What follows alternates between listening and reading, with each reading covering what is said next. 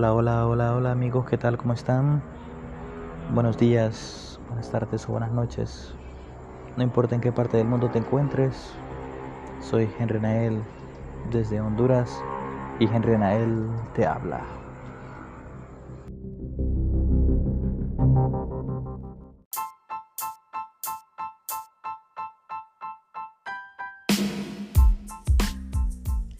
También queremos agradecer a nuestros patrocinadores.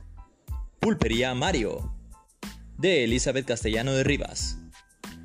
Barbería El Mago, de Mariano Jiménez.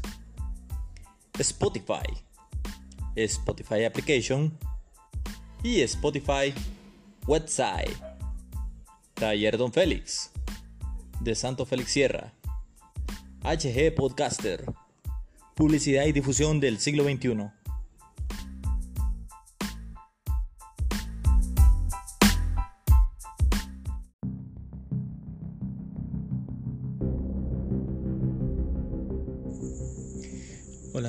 Tal? ¿Cómo están, amigas y amigos? Bueno, pues eh,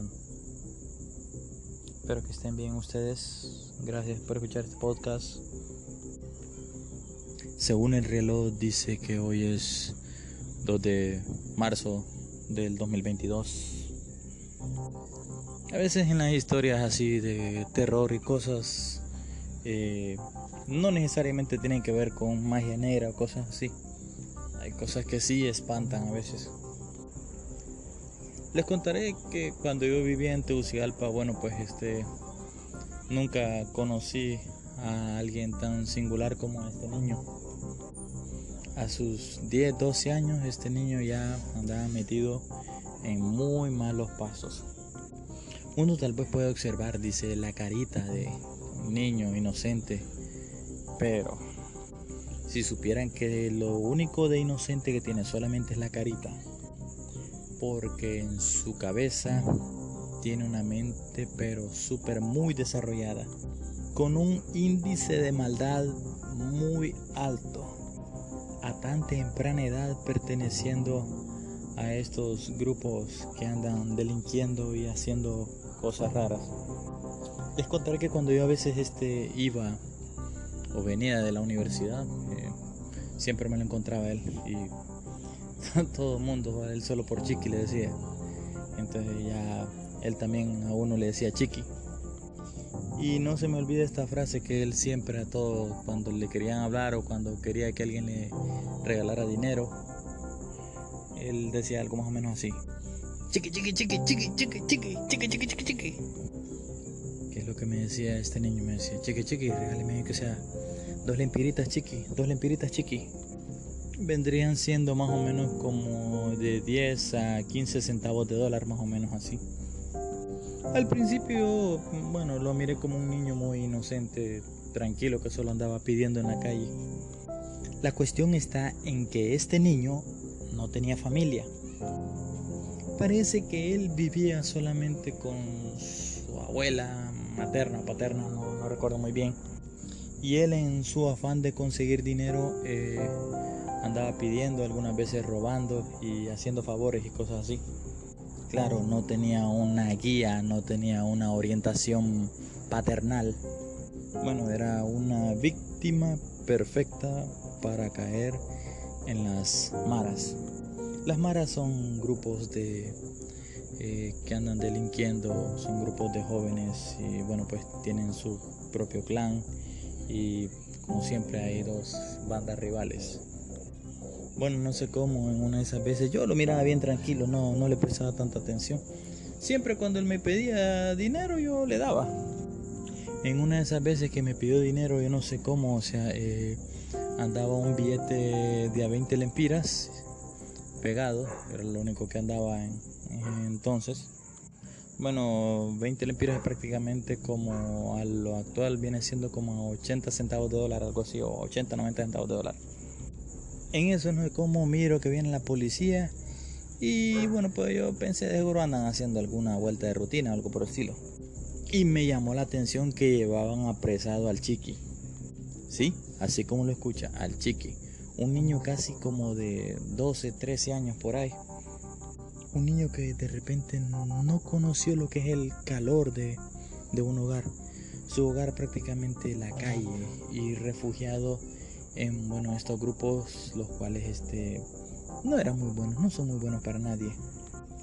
Yo todavía le decía, chiqui, no, ya no, no que andar en eso. Tenés que salir de eso, tenés que ser un, un ser humano de bien. Y él, como no se sabía los nombres de nadie, a todo mundo le llamaba chiqui. Entonces viene y me dice, él, mire chiqui, la verdad es que así es esto, me dice. O sea, yo no tengo, me dice, dónde hacerme. Y ni modo, me tengo que llevar comida me, a mi abuela, me Y en eso pregunté que por qué lo llevaban. Le pregunté a la policía que por qué lo, lo llevaban preso al, niño. Entonces me dijeron de que había apuñaleado a un miembro de la Mara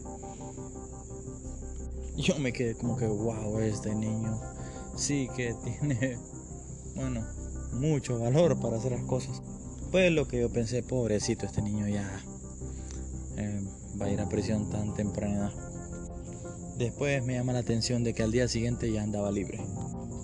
Ya el chiqui ya no se miraba siempre con la carita de niño, pero los que conocían al chiqui, ay señor, Dios mío, ese niño tenía mucho valor completamente. Bueno, a lo que quería llegar con lo que cuando saqué mis 20 lempiras, es que en eso yo le di los 20 lempiras, ¿verdad?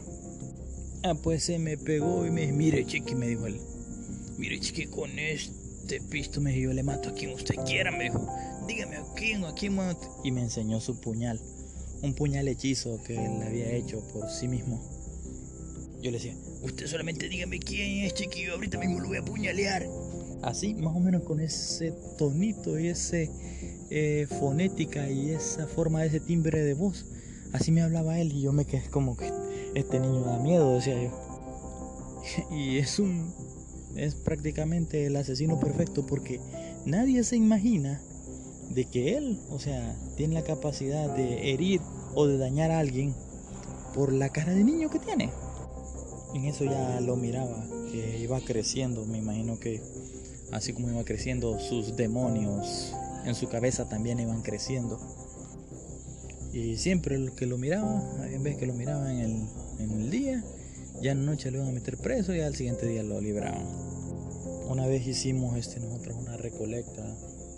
Y claro, no era mucho, pero o sea, por lo menos algo es algo. Hicimos algo para que este niño, el chiqui, eh, dejara de andar delinquiendo, dejara de andar en las calles drogándose y bueno pues haciendo quién sabe quién actos de vandalismo y bueno pues ya se imaginarán ustedes yo recuerdo más o menos que ya tenía como 3, 4 años de vivir en esa misma colonia o de repente eh, por ahí tenía unos familiares y en eso yo de vez en cuando los iba a visitar y siempre me lo encontraba él.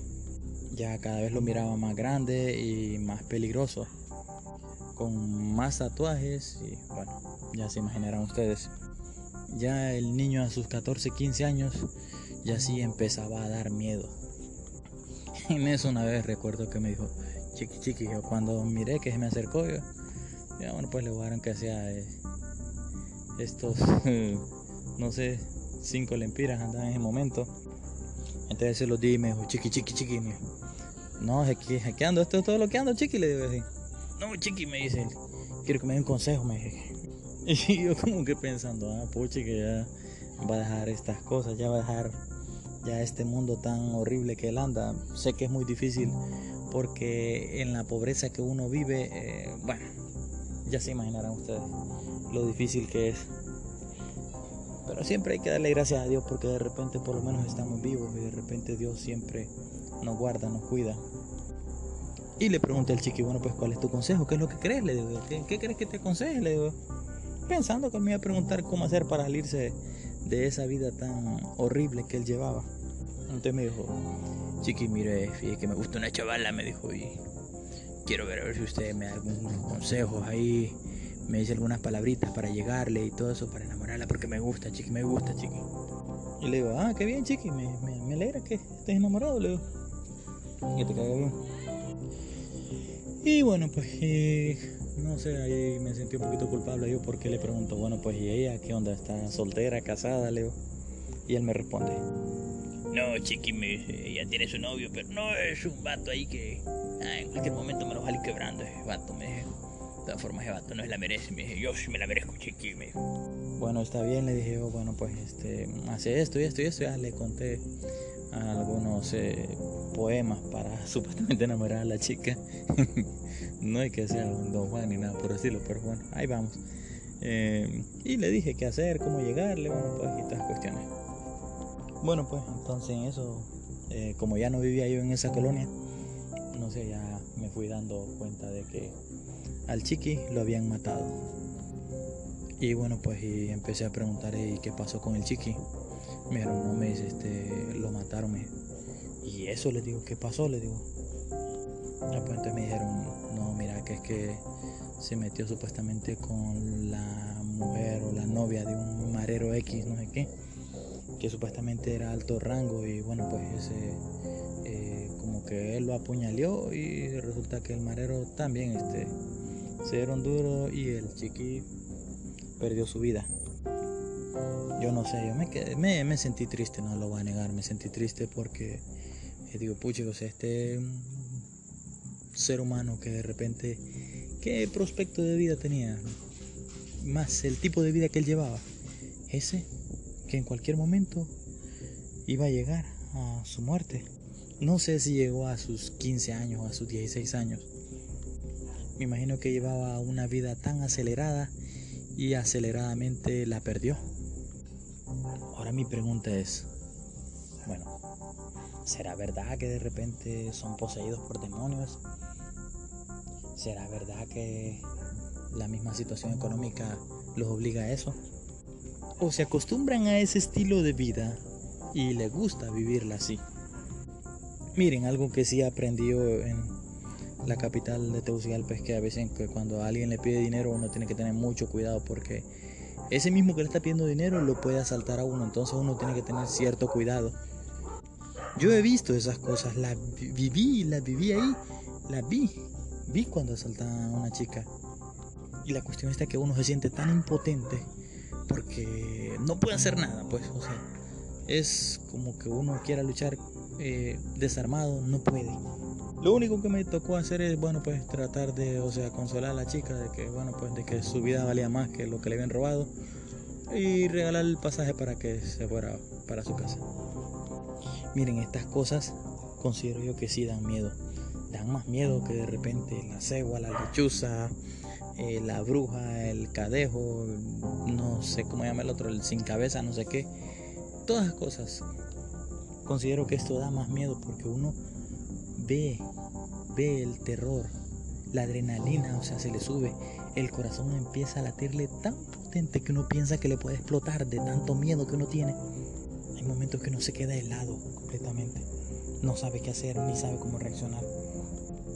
Por eso que siempre es bueno encomendarse a Dios para que Dios lo cuide, para que Dios lo proteja, para que Dios lo aparte de todo mal.